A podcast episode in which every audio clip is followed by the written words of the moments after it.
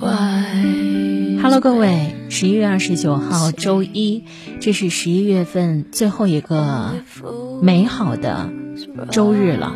当然，我指的周日呢，并不是说周天，而是这一周的日子。想到今天，我们马上就要度过十二月，十二月过完，我们又要和二零二二年深情相拥。那二零二一年呢？你要给他画一个很完整的句号吗？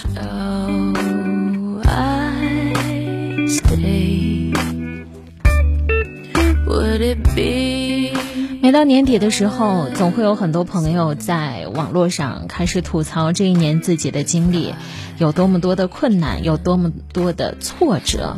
其实很多时候，我们拥有这些东西的原因，遇到这些困难的原因，只是因为我们想的太多，却错的太少了。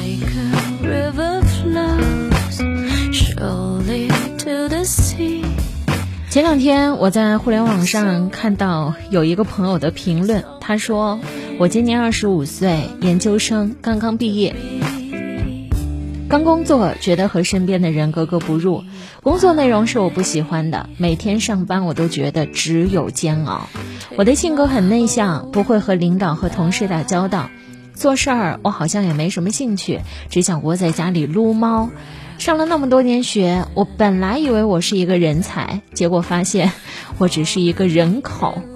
好吧，我 E M O 了，emo 了，这是最近很经常出现的一个单词，对不对？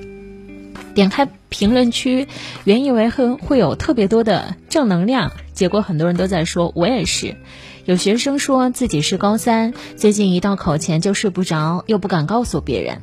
还有的程序员在吐槽说：“我已经三十岁了，爸妈每一个周末都给我安排相亲，我的工作已经很累了，周末我也得不到放松，身心俱疲。”也有全职妈妈的倾诉：“最近很想找一份工作，但发现我和社会已经脱节了，不知道该怎么办。”什么叫做 emo？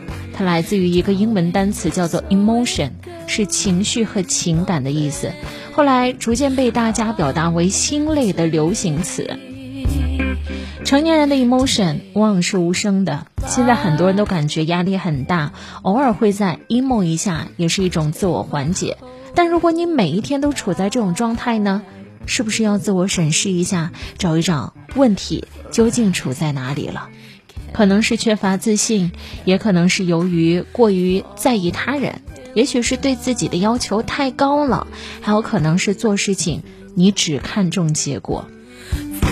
我非常能够感同身受，有的时候我们宁愿去忽略努力过程当中一路的美好，但我们永远割舍不下的是最后的结果。这个结果是我想要的吗？如果这个结果不是我没有完成自己的预期目标，那这一个努力的过程我都不会觉得它很美好。仔细想一想，我们之所以有烦恼，根源是因为我们想的太多而做的太少。